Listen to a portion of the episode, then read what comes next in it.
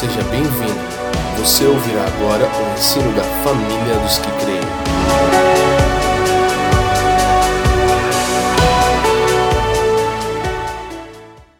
revela a cada geração de uma forma. Ele se revelou a, Moisés na sarça ardente, aí foi se revelar a Josué eh, no capítulo 5 como um anjo com uma espada, eh, com a espada com a espada para fora da bainha. Mas é interessante que nas duas vezes em que Deus se revelou em uma geração diferente, ele fala a mesma coisa. Tira as sandálias dos seus pés, porque o lugar que você está é santo. Então, Deus ele se revela de formas diferentes, mas ele está falando uma coisa só. Hebreus capítulo 1, havendo Deus falado aos pais pelos profetas, nos falou agora pelo Filho, mas não falou nada diferente. Então, o que o Espírito está dizendo às igrejas, às igrejas hoje é a mesma coisa que Deus falou através de Jesus Cristo há dois mil anos atrás. E nós, como igreja, precisamos conservar a mensagem do Evangelho como algo que está acima do tempo e das, variação, das variações de estação. Porque os tempos eles vão se concluir, mas a mensagem do Evangelho ela permanece a mesma. Então, o segundo aspecto fala sobre a origem da mensagem. Então, é, a durabilidade da mensagem, ela é eterna. Por que ela é eterna? Porque ela não foi feita aqui. 2 Timóteo capítulo 1, verso 9. Pode projetar lá, por gentileza? Então, assim, isso também nós precisamos ter muito claro em nossa consciência, em nosso pensamento, que o Evangelho não é tipo assim, cara, Deus estava indo para algum lugar com Jesus, o irmão mais velho, com Adão, o irmão mais novo, furou o pneu no carro, e aí Deus parou e teve que fazer alguma coisa no meio do caminho. O Evangelho não é um plano como se as coisas tivessem dado erradas, como se as coisas tivessem saído do controle de Deus. Deu, deu errado para o homem, mas nunca saiu do controle de Deus, porque olha o que está escrito aqui é, em 2 Timóteo: que nos salvou e nos chamou com uma santa vocação, não segundo as nossas obras, mas segundo o seu próprio propósito e graça, que nos foi dada em Cristo Jesus antes antes dos tempos eternos, como dizem algumas traduções.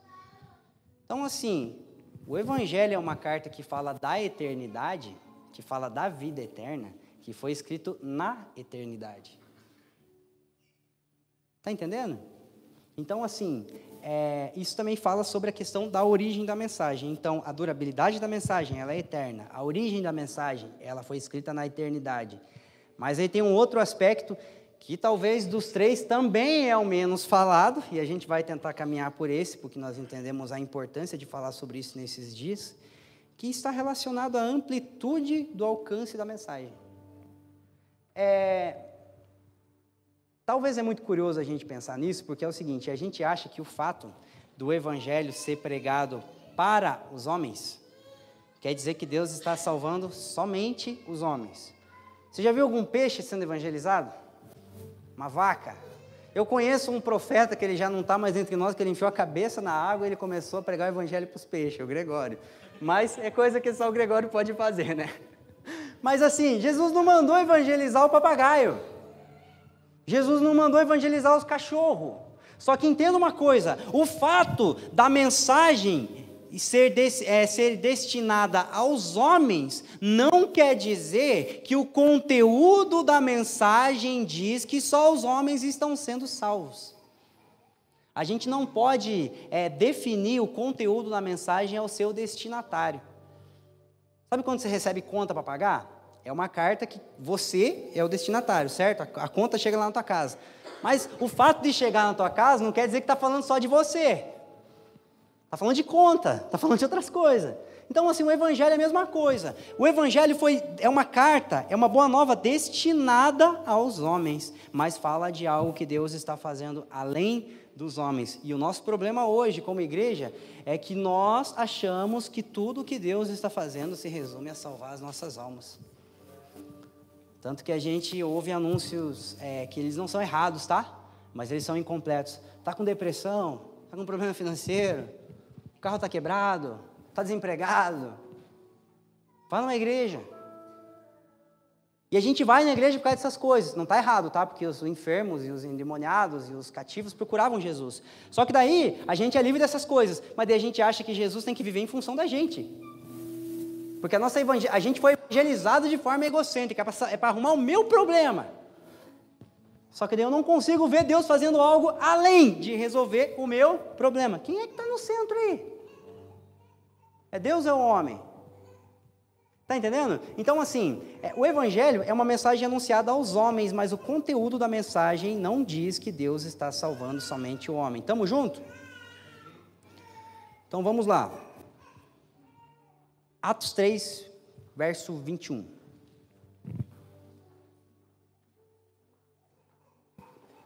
Semana passada e semana retrasada nós falamos algo que é muito importante para quem está acompanhando a série inteira. O Evangelho da Graça, ele fala sobre como a gente é salvo. O Evangelho do Reino fala sobre por que a gente é salvo. E o Evangelho Eterno fala sobre o que, abre parênteses, além do homem está sendo salvo. Estamos juntos? Então olha o que diz Atos 3, 21.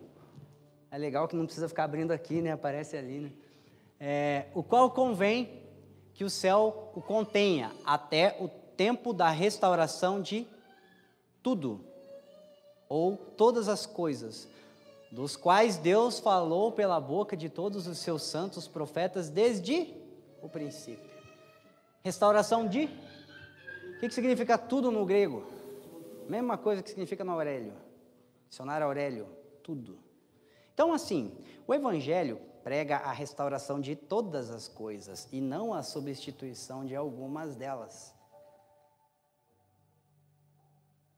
Porque se a gente acha que Deus está trocando uma coisa pela outra, a gente concorda que o pneu furou.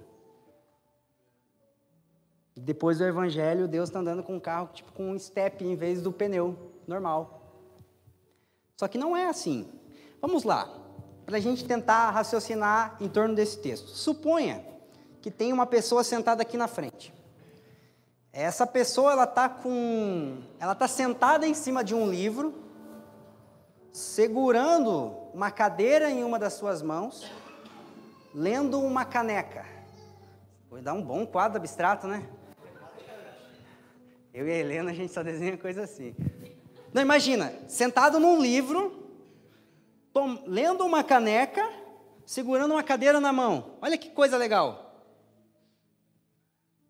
Não é meio confusa essa imagem? Como que você resolve essa imagem? Queimando a cadeira? Jogando fora a caneca? Jogando fora o, o livro? Não, né? Como é que você faz para arrumar? Ah, tá, e, tem, e, é pior. A caneca está trincada, o lápis ali está tá com a ponta quebrada, o livro está bolorado e a cadeira está sem uma perna. Os elementos estão corrompidos e estão fora do lugar. Como que você faz para arrumar isso aí? Queima tudo? Então por que, que a gente acha que para Deus arrumar o problema da terra, ele tem que queimar todas as coisas e salvar só o homem?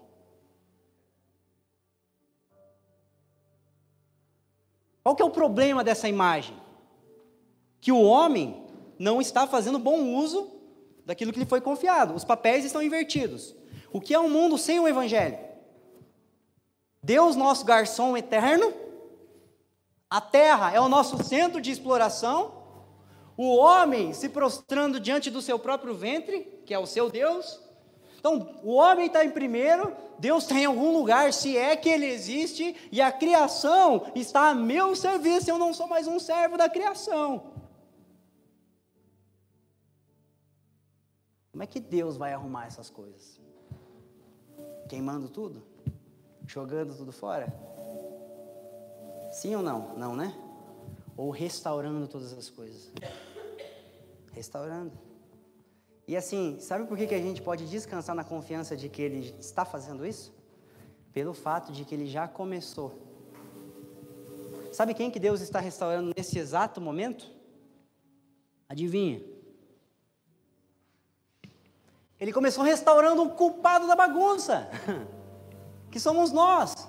Então, assim, irmão, se Deus fosse substituir a terra pelo céu, ele já teria começado trocando os homens pelos anjos. Não é o mais lógico a se pensar? Se Deus fosse substituir a terra pelo céu, ele já teria começado trocando os homens pelos anjos. Só que o oposto também é o que nos traz esperança. O fato de Deus não ter desistido do homem é a maior evidência de que ele não desistiu dos seus propósitos para a terra. E isso é o que me faz ter esperança de um Brasil que resplandeça a glória de Deus. Eu vou ser sincero para vocês, de acordo com aquilo que eu e muitos irmãos, ou até mesmo essa casa, essa comunidade, essa família crê, a gente não acha que vai ficar tudo bonitinho, não. E, a e abre parênteses é: você quer um presidente justo para as coisas ficar fácil para você, ou para Deus ter mais fluidez em um cristianismo genuíno? Porque se a gente não tiver posicionado, a gente vai ter governantes justos, igual a, Euro, a, parte, a parte do norte da Europa tem aonde tem, tem algumas constituições e alguns, alguns, alguns governos políticos lá, que eu já vi um, um, não sei se era deputado ou senador, ele foi tirado do cargo porque ele adulterou. Uau, né? E a igreja daquele país é completamente apóstata e fria. Se o sacerdócio não tiver posicionado e a nação prosperar, isso vai ser um meio para que a gente possa abraçar a apostasia. Aí vai acontecer com a gente a mesma coisa que aconteceu com a América do Norte, ou que aconteceu com a Europa, onde a gente vai experimentar grandes avivamentos e grandes líderes mundiais governando sobre nós, mas a gente não se posicionou. Sabe qual é a maior evidência de que o povo de Deus em uma nação precisa ser corrigido? Quando o governo político é mais justo que o governo sacerdotal. Quando Deus falava pelos, através dos profetas, sabe o que é o problema? As nações ao redor de vocês são melhores do que vocês. Eu vi mais justiça em Edom, eu vi mais justiça em Moabe, eu vi mais justiça no Egito do que em vocês. Por isso chegou a hora de eu ter uma conversa com vocês. Prepara-te, ó Israel, para encontrar-te com o teu Deus. Então, por um lado, eu fico muito feliz de ver a igreja clamando pelas ruas por justiça apressada e nós nos mobilizando em jejum e oração. Por outro lado, eu fico muito temeroso em ver que o clamor do órfão, da viúva, do pobre, do necessitado, do trabalhador tem chegado até Deus. E de uma coisa eu sei, eu preciso ser mais justo. Nós, como igreja, precisamos ser mais justos que os nossos governantes. Isso vai fazer com que aconteça o quê? Com que o reino de Deus venha resplandecer sobre o Brasil. Tudo o que for manifesto através da igreja, através de novos tempos e estações de justiça na nação brasileira, antes da vinda de Jesus, não é para restaurar o Brasil sem Jesus, mas é para dar um vislumbre, uma amostra do que vai ser o Brasil depois de Jesus. Eu costumo brincar antes de Cristo, depois de Cristo e com Cristo. Que vai ser quando ele voltar. Um novo tempo, uma nova estação, aonde os governantes vão ser plenamente justos, porque vai ser eu e você. Então, o fato de Deus não ter desistido de nós é a maior evidência de que Ele não desistiu da terra. E sabe qual que é o nosso maior problema? É que muitas vezes a gente tem dificuldade de aceitar isso. Sabe aquele folhetinho que vinha para nossa casa, tipo dos adventistas, do, do, do, dos TJ e tal, que tinha uma imagem lá atrás, assim, é, de, de, tipo de Isaías 11, do, do, do leão pastando, da criança com a, com a mão na boca da serpente ali e tal. Sabe o que é o mais doido daquilo ali? É que não está tudo errado, cara. Nem tudo estava errado. Acho que a única parte do folhetim que estava certa, em partes, é aquela imagem ali. Que Deus vai redimir cada aspecto da criação. É aquela nossa imagem de um céu onde a gente está tocando flauta e tal, e eu estou com o cabelo mais comprido, enrolado, um pouquinho mais gordinho, de fralda branca e tal. Não vai rolar. Não vai rolar. Ainda bem, né? Vamos ser sinceros. Tocando arpinha lá, uh! Não, isso não ia ser céu, né, velho? Você está entendendo? O problema. Não, mas a nossa esperança acerca do céu muitas vezes é isso.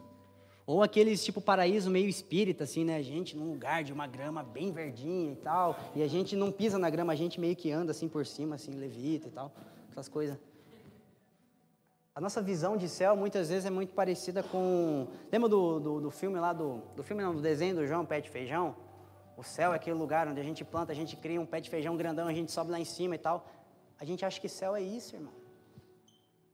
Aí quando a gente vem falar que Deus vai salvar a terra, e que a terra foi dada aos homens e vai ser o lugar da nossa habitação, isso gera quase um escândalo na nossa mente.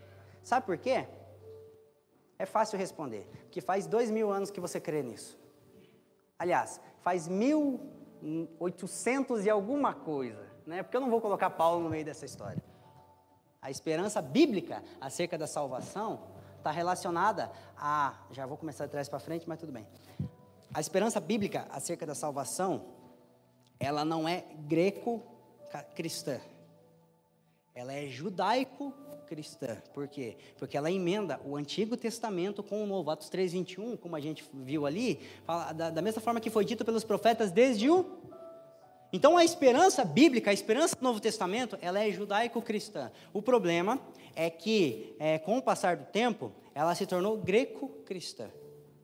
A influência grega, a influência da filosofia e do pensamento grego, tomou conta da forma como os cristãos têm a sua esperança nas coisas.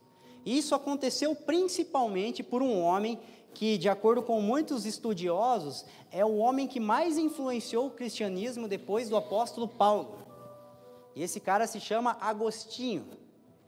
Não é o Agostinho da grande família lá, não. É o Agostinho de Hipona, não é o Carrara.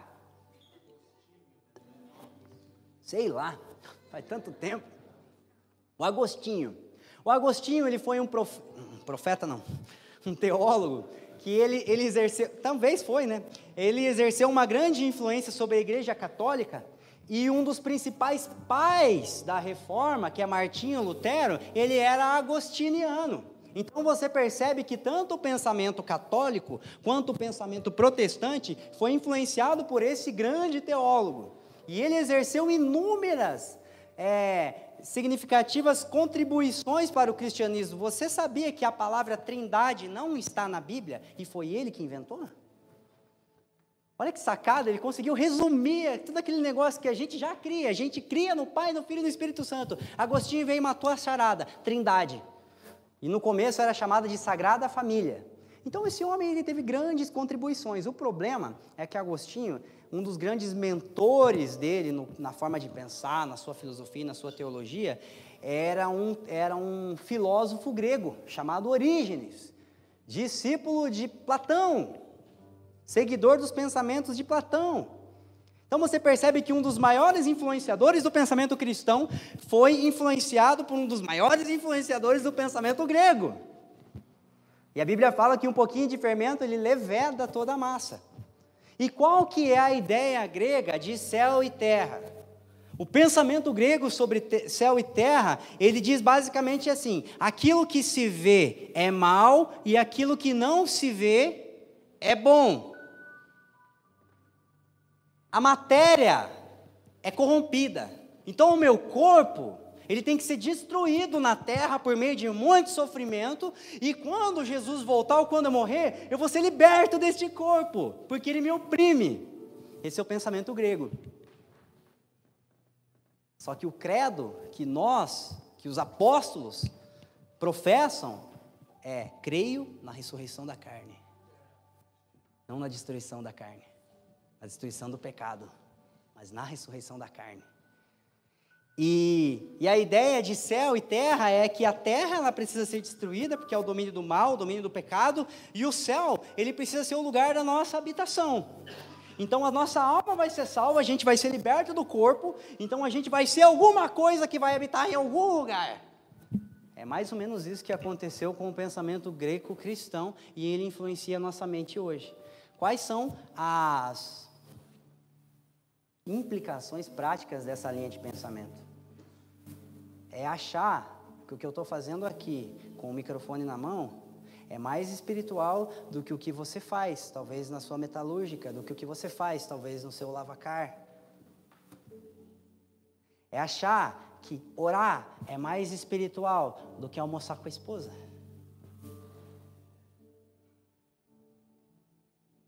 Aí a gente faz a distinção entre o, santo, o sagrado e o secular. A Bíblia faz distinção entre santo e profano, mas não entre sagrado e secular. Ah, eu estou no meu trabalho secular e um dia Deus vai me chamar para ser tempo integral. Se você não for tempo integral no teu emprego, irmão, você não vai ser tempo integral no, na, na igreja institucional. Se você não está em tempo integral, tem alguma coisa errada. Na verdade, eu só saí do meu trabalho remunerado, registrado há três anos atrás, porque eu não tinha mais tempo para trabalhar, irmão. Verdade, eu trabalhava até seis e meia da tarde, e quando chegava seis e meia, eu olhava para os meus, é, meus patrões, meus amigos e falava, nossa, agora eu vou começar a trabalhar de verdade. Não é porque eu não tinha o que fazer, porque eu não aguentava mais estar lá. E o mais interessante, o mais legal é que depois que eu saí de lá, fazem três anos, existem pessoas que até hoje testemunham. Pô, que legal, cara, conversar com você, você me fez repensar muitas coisas acerca de Deus, acerca do relacionamento com a minha namorada, acerca da forma como eu estava trabalhando ali, porque eu entendi uma coisa, cara, eu não vou ser nada na, na entre os irmãos, é, quando eu tiver é, focado, vocacionado somente para aquilo, se eu não for alguma coisa agora, para mim meu trabalho era tão sagrado quanto aqui. E eu vou ser sincero, já acordei para trabalhar às 5 horas da manhã para ir para o meu emprego, que ficava na Getúlio Vargas, com muitas vezes com muito mais é, amor e paixão por Jesus do que muitas vezes eu já embarquei num avião para ir ministrar em outra cidade. Irmão. Olha o que eu estou abrindo para vocês aqui. Está entendendo como é que é relativo? Só que a ideia de que nós podemos fazer a distinção entre aquilo que é secular e aquilo que é sagrado, ela vem do pensamento de que aquilo que não se vê é bom e aquilo que se vê é mal. Aí eu vou achar que existem coisas que têm mais significado espiritual que outra. E o problema é que com o passar do tempo, eu me torno um crente 007. A minha identidade, ela, eu sou o James Bond. Essa aqui é a reunião da CIA, do FBI. Por quê? Porque lá fora ninguém pode saber que nós é nós. E acaba, não é, não é a reunião da, dos, dos, filhos de Deus, não é a reunião da tribuna, não é a reunião da eclésia, não é a reunião do carral, é a reunião da, do FBI. Porque lá ninguém pode descobrir que eu sou crente. E às vezes a gente parece que celebra aquele que mais conseguiu disfarçar durante a semana. E eu tenho uma vida com Deus no meu quarto. E eu tenho outra vida perante as pessoas.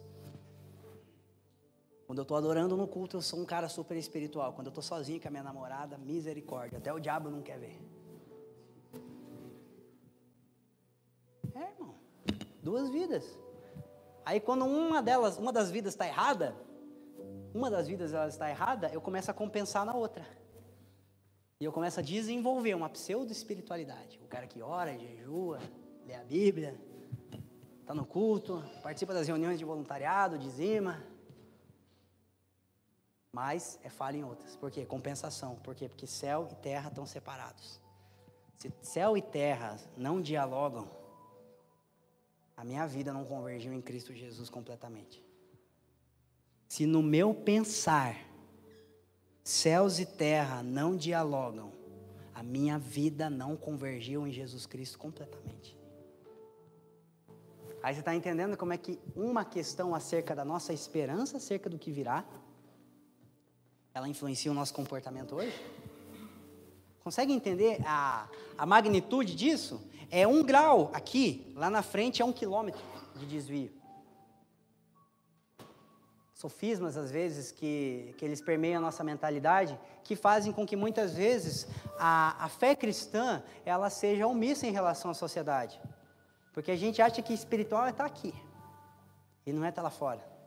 Por isso, irmãos, que eu não me incomodo de saber que está sendo difícil atrair a atenção de vocês hoje para quem está falando. Acho que nem se o Billy Graham estivesse aqui, ia ser tão fácil conseguir segurar a atenção. E sinceramente, é bom, porque nós temos que ter expectativa do que está acontecendo nas eleições. É tão espiritual quanto o que acontece aqui. Eu vou ser sincero, até eu queria pegar o celular e ver.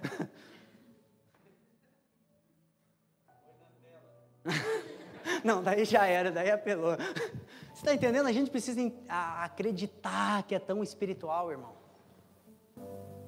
Porque senão a gente vai ter uma fé que não dialoga com a sociedade.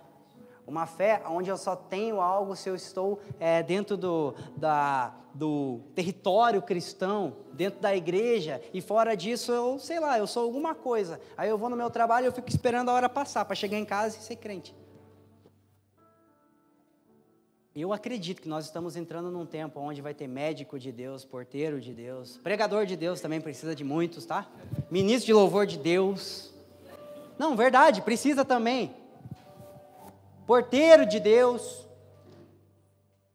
Motorista de Uber de Deus. Cara, para que maior estratégia evangelística do que o Uber? É mesmo? E eles acham nós, quando a gente pega o Uber e fala, cara, eu não vou falar nada, vou ficar quietinho. Hoje eu vou ser o 007 porque eu quero só colocar aqui e descansar. Ele começa a abrir a vida dos irmãos, os motoristas. Ou então, minha esposa e tal, tal, tal, estou pensando em adotar, ela não pode ter filho. Ah, descobriu.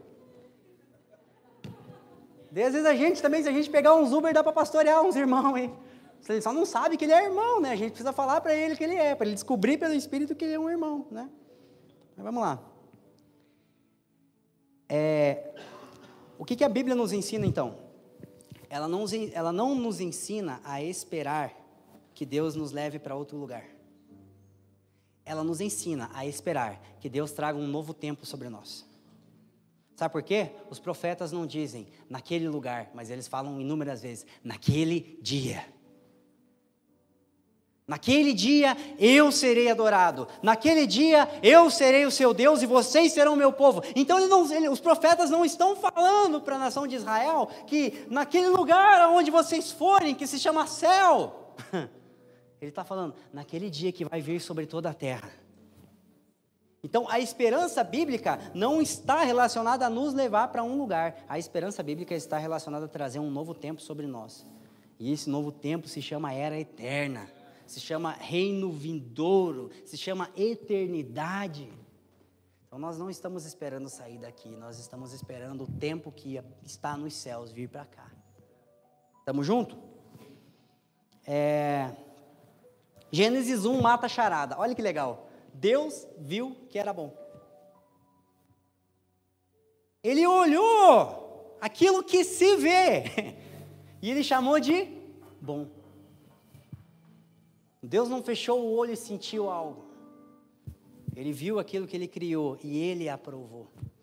E talvez um dos assuntos menos falados em nossos dias hoje é sobre a bondade e a beleza da criação. Porque às vezes é, a nossa vida tecnológica não deixa, cara. A gente não consegue contemplar a bondade de Deus na criação, porque é WhatsApp, é Facebook, é Instagram, é isso, é aquilo, é, é, aquilo que a gente pode fazer com as nossas mãos. E às vezes a gente tem dificuldade de parar, sentar num parque e olhar para um pássaro. Falar, nossa, como Deus é bom, cara. Olha lá, ele está menos ansioso que eu, estou cheio de conta para pagar, ele não tem, não planta, não colhe, ele está de boa, eu não. Podia aprender com o passarinho. Jesus ele usa várias parábolas relacionadas à criação. Por que, que ele iria usar várias parábolas relacionadas a algo que o pai dele ia destruir depois que ele fosse ressurreto? Faz sentido. Deus viu que era bom. Então, nem tudo o que se vê é mal, porque muitas coisas que Deus fez, aliás, porque tudo que Deus fez, ele viu que era bom. Felipe, mas as coisas que se veem são é, transitórias, as que não se veem são eternas, até que a imortalidade tome conta daquilo que é mortal. Até que. Quando isso acontecer, aquilo que se vê também será eterno. Estamos juntos? Então, olha o que diz Romanos 1,18, por gentileza.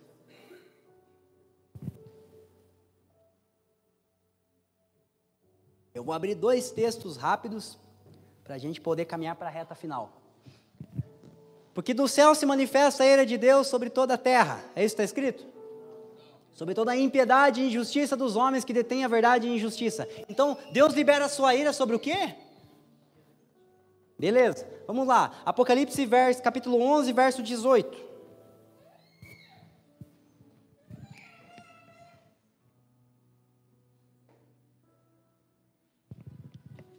Apocalipse 11, 18. E iraram-se as nações e venham a tua ira, a ira de Deus, e o tempo dos mortos, para que sejam julgados, e o tempo de dardes o galardão aos profetas, teus servos, e aos santos, e aos que temem ao teu nome, a pequenos e a grandes, e o tempo de destruir a terra ou destruir o que destrói a terra. Não está falando de destruir a terra, não. Ele vai destruir o que está destruindo a terra. E aí eu vou puxar um parênteses.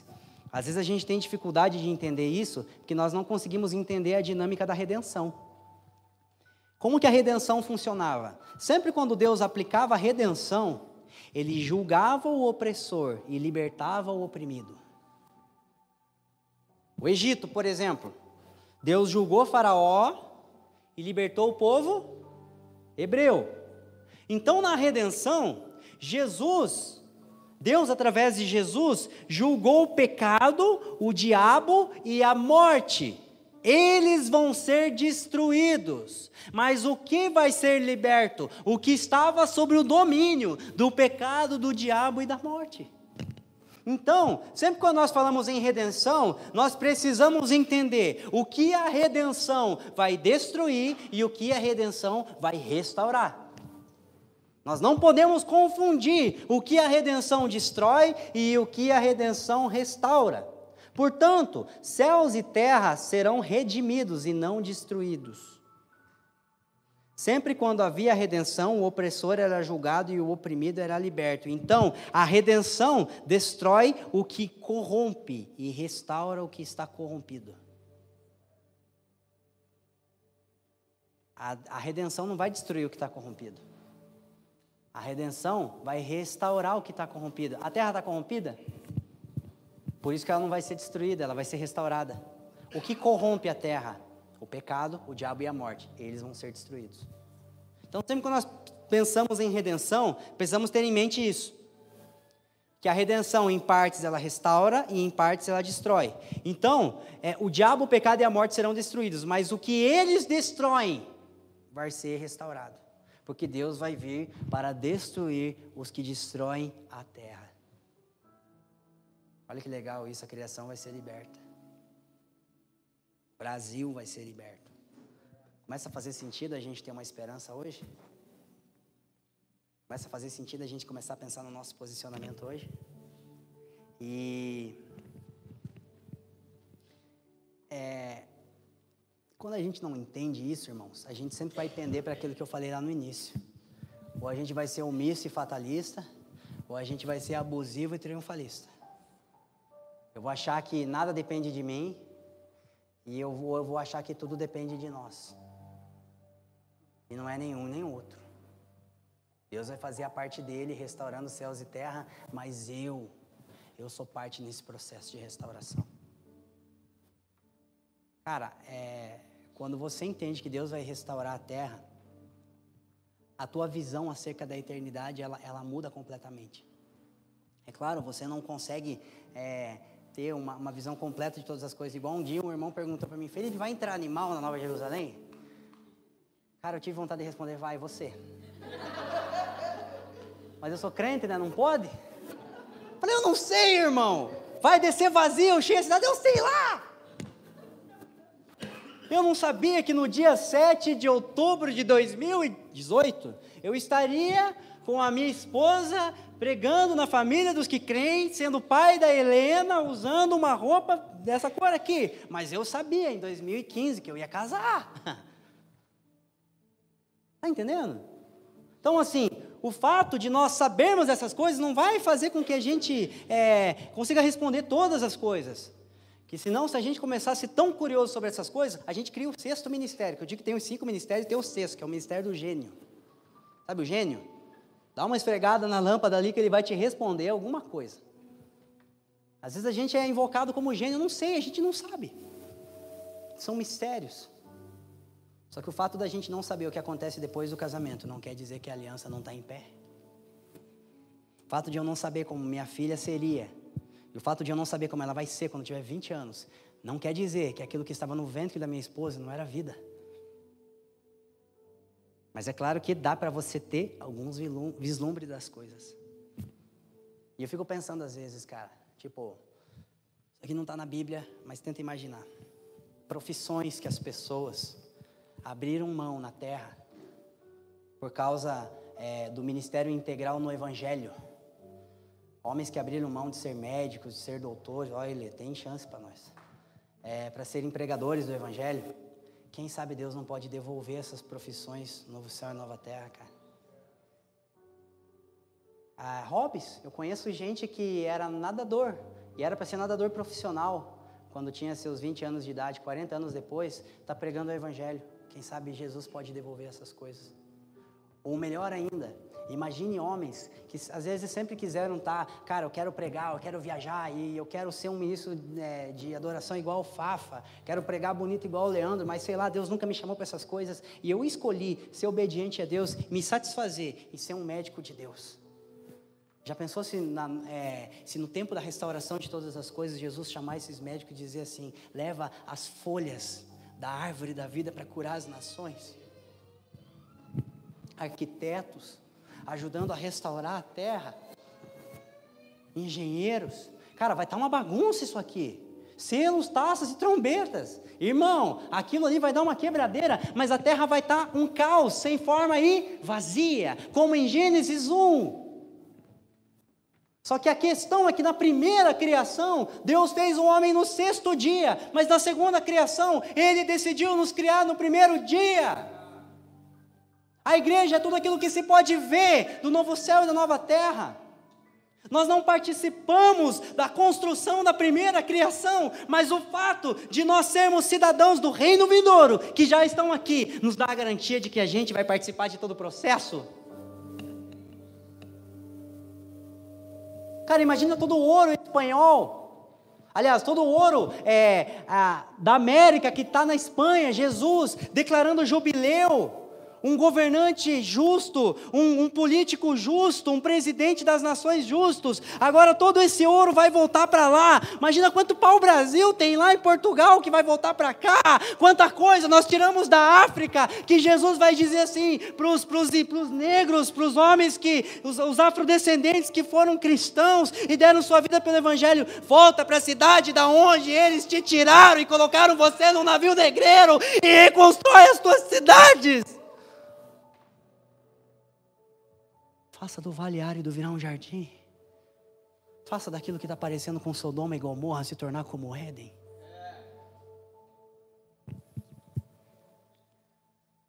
Já parou para pensar que existem espécies da fauna e da flora brasileira que já foram extintas? Por causa do nosso pecado? Já pensou Jesus chegando para você e para mim, irmãos, que amaram o Brasil? Vamos criar de novo? Vamos fazer de novo, só que agora cheio da minha glória. Agora é com mais glória.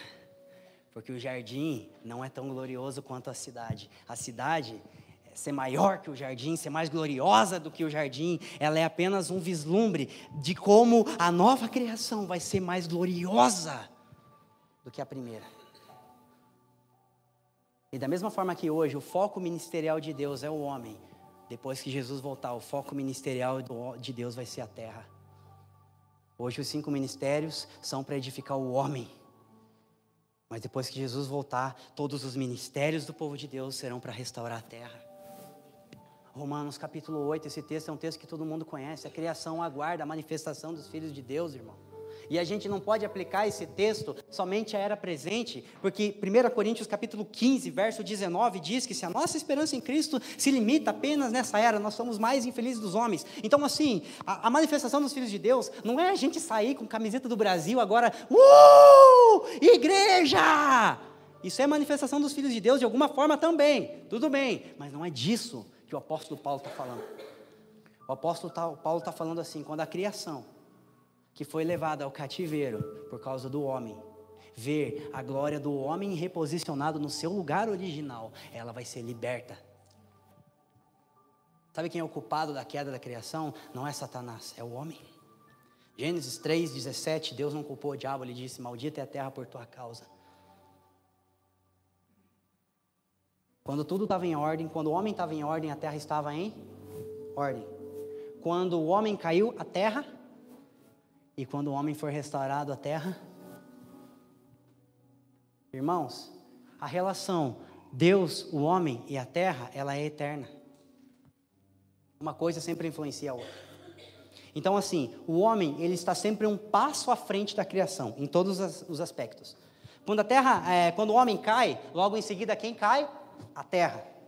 Então, o que que isso nos leva a pensar? Raciocina comigo. Hoje, a terra se encontra como você e eu nos encontrávamos quando você não conhecia o Senhor Jesus e não tinha a obra do Espírito Santo dentro de você, nulo, sem vida e sem propósito.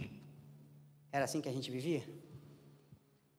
Então hoje, a gente está se convertendo. A gente está. Essa área aqui é minada, fica para cá. Já me liguei.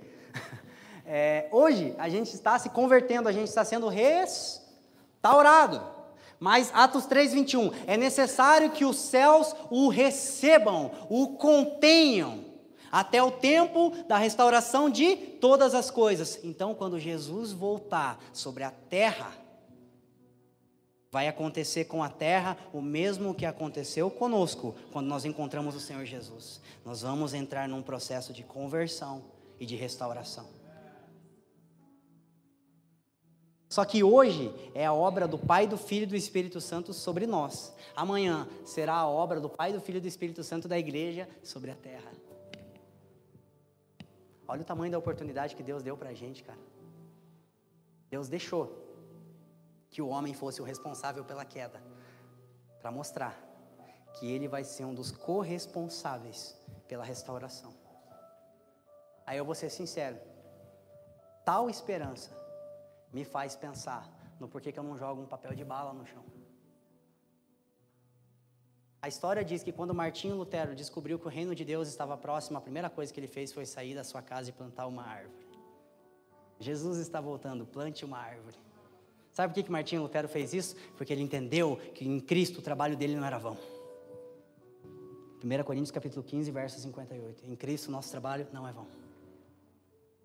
Por que, que eu clamo pelo fim do aborto? Sabendo que enquanto a morte não for destruída, pessoas não deixarão de ser abortadas, porque eu sei que quando Jesus voltar, a gente vai ter uma conversa e ele vai olhar para mim e falar: agora você tem, junto com os seus irmãos em Cristo, junto com todos eles, a chance de remover cada efeito do derramamento de sangue inocente na nação brasileira. Porque o último inimigo que é a morte eu vou destruir. Lembra das parábolas? Você foi fiel sobre uma cidade, eu te confiarei dez cidades. Irmãos, eu não sei quem vai ser eleito daqui 15 ou 20 minutos, eu sei que você e eu somos eleitos. Eu não sei em quem você votou, mas Efésios 1 diz que Deus votou no homem. Sabe que Deus votou em nós? Deus elegeu nós. Eu sou eleito, irmão. E o meu mandato em Cristo Jesus não tem fim.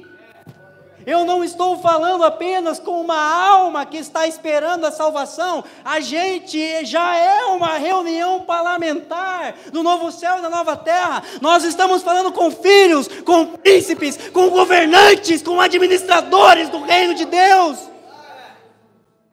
É por isso que Jesus comparou a igreja a uma eclésia, porque quando a eclésia se reunia na cidade, eles deliberavam coisas sobre a polis, sobre a cidade grega, sobre a cidade romana, e todas as vezes em que a eclésia, a igreja se reúne, nós podemos deliberar o destino das coisas.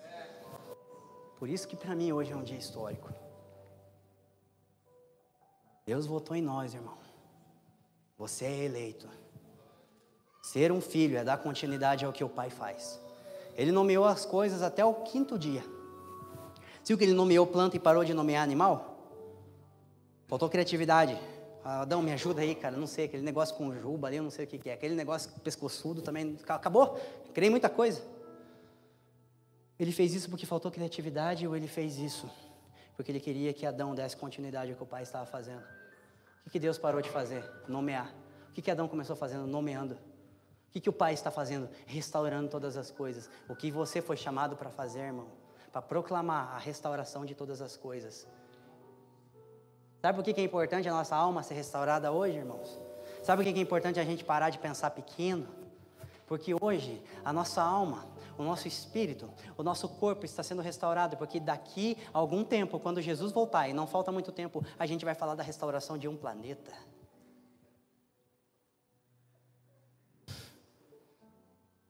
E o teu galardão vai ser autoridade sobre esse planeta para poder restaurá-lo. Cara, eu tô doido para encher cada aspecto da criação da glória de Deus, cara. Esse vai ser o meu galardão. Ele não vai andar de Lamborghini amarela na Nova Jerusalém, com correntona de ouro, tampa de bueiro de diamante ali, igual aqueles cantores. De... A gente acha que galardão vai ser isso, né? Um buquê de trigo. Sei lá, né? Aqueles feixes de trigo, né? Falei errado. Feixe, buquê seu.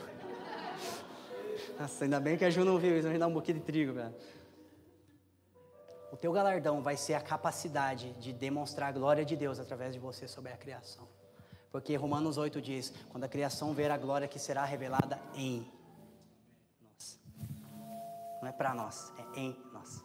A glória não é para nós, mas a glória é em nós. Tamo junto? Lições práticas em três minutos. Essa reta é curta, é Grande Prêmio de Mônaco, vai dar certo. É bem curtinha essa reta.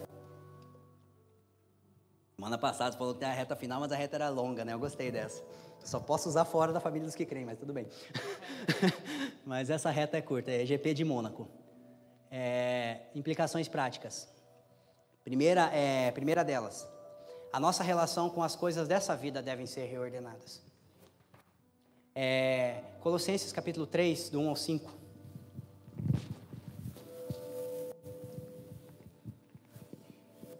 Portanto, se já ressuscitaste com Cristo, buscai as coisas que estão lá em cima, de onde Cristo está sentado à destra de Deus. Próximo. Pensai nas coisas que estão lá em cima, não nas que são da terra.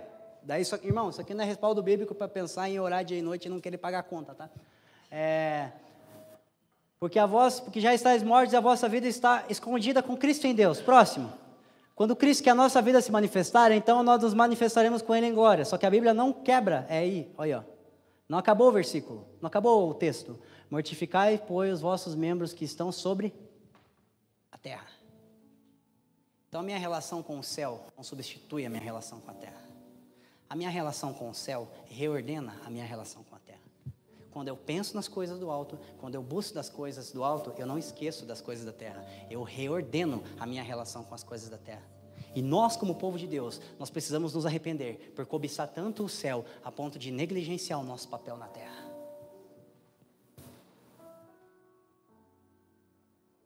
A nossa relação com as coisas do alto não substitui a nossa relação com as coisas terrenas. Irmão, o teu casamento é tão espiritual quanto uma ordenação ao pastorado. Ensinar o seu filho nos caminhos do Senhor é tão importante pregar para 15 mil pessoas. Ouvir a sua esposa é tão importante, é tão espiritual, quanto fazer Deus ouvir você falar da sua vida, do seu eu para Ele durante uma hora de joelho. É tão espiritual quanto. E a nossa relação com as coisas do alto deve reordenar a nossa relação com as coisas na terra. O Evangelho não substitui a nossa relação com a terra por uma relação com o céu, mas ele reordena a nossa relação com a terra a partir da nossa relação com o céu. Estamos juntos? Próximo aspecto: restauração da nossa mordomia perante a criação. Sabe o que é ser mordomo, irmão? É você cuidar de uma coisa que não é sua como se fosse sua. Isso é ser mordomo, é minha definição mais básica. O que é mordomia? É o cuidar de algo que não é meu, como se fosse meu. E Romanos capítulo 5 é um texto conhecido, não vai dar tempo de abrir, mas Romanos 5 diz assim sobre Adão e Jesus: Um pecou, logo todos pecaram. Um desobedeceu e por causa disso entrou morte na terra. Tamo junto? Pastor Anderson Silva lá de Brasília ele disse o seguinte: Você precisa pensar da seguinte forma: toda vez que eu pecar alguém morre. Porque o pecado não tem consequências pessoais. O ser humano é um ser representativo. O ser humano é um ser que está entre o céu e a terra. Todas as vezes em que Deus olhava para o homem, ele via a criação. Porque o homem é uma criatura. Só que todas as vezes em que a criação olhava para o homem, ela via Deus, porque o homem é feito à imagem e semelhança de Deus. Todas as vezes que a criação olha para você, ela vê Deus. Todas as vezes que Deus olha para você, ele vê a criação. Logo, tudo aquilo que você faz ou deixa de fazer não tem implicações pessoais, tem implicações cósmicas. Ah, o problema é meu, ninguém está vendo. Vai gerar morte, irmão. Adão não cheirou cocaína no jardim, ele comeu uma maçã. A gente acha que o pecadão de Adão, não, o pecadinho, comeu. Está entendendo? Então, assim, só que da mesma forma que o, o, o apóstolo Paulo diz isso em Romanos 5, ele também fala o seguinte: mas por causa da obediência de um, justiça e verdade. E logo em seguida ele fala: portanto, nós reinaremos em vida. O que nós precisamos entender? Que nós precisamos restaurar a nossa, a nossa consciência de mordomos da criação. Se eu pecar, alguém morre. Se eu obedecer, alguém vive as minhas ações tem implicações maiores do que a mim mesmo. Eu não sei qual é o tamanho delas, mas tem. Então nós precisamos começar a pensar como seres representativos. Não tem a ver com eu e Deus. Ah, é só entre eu e Deus. Não, irmão. Da mesma forma que Deus, é, o, é, o, pecado, ele tem consequências grandes, a obediência também tem consequências grandes. Está entendendo por que não mentir no teu trabalho em troca de uma promoção? Está entendendo por que não ser fiel à sua esposa apenas quando você está com ela? Está entendendo? Porque administrar os seus recursos da sua casa com a mesma diligência que você administraria se você fosse um tesoureiro de uma igreja, ou se você fosse um ministro da economia no Brasil? Minha obediência, ela tem implicações maiores do que a mim mesmo. Estamos juntos?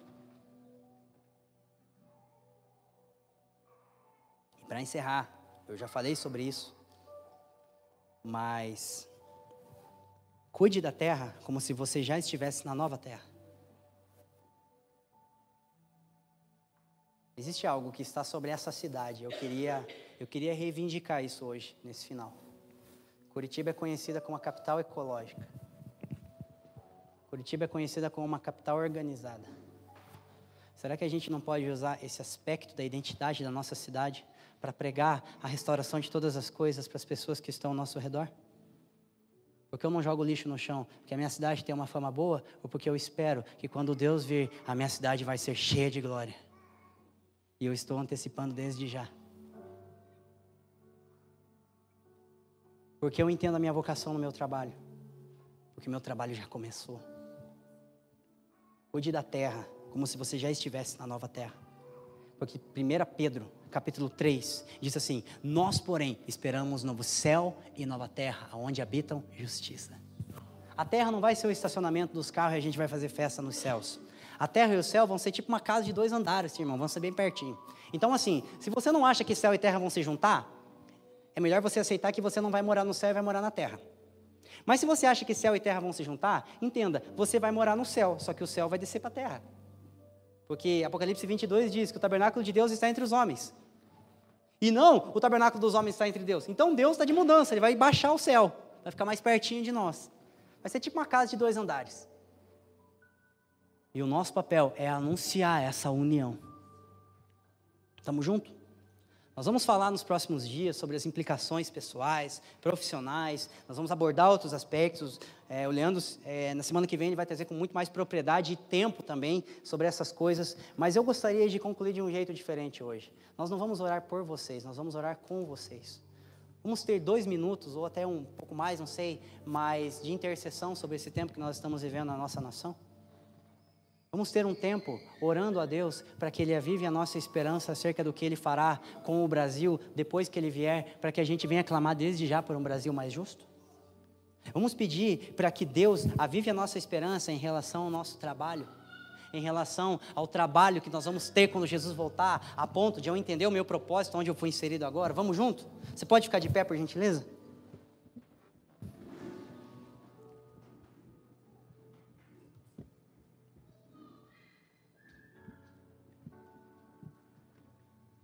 Pode começar a interceder do seu lugar, irmão. Você é um sacerdote, você está entre o céu e a terra. A você, a mim e a nós foi confiada as chaves do reino de Deus. Comece a liberar realidades celestiais sobre a terra agora. Realidades de governo, realidades de saúde, de economia, de educação, de arte, realidade de família. Comece a liberar realidades celestiais. Que toda a sua relação com os céus seja para clamar, seja feita a tua vontade, assim na terra como nos céus, Senhor Deus.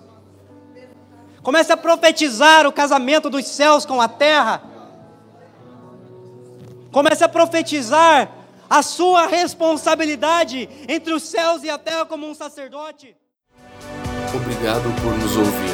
Para mais informações, visite famíliadosquecreem.com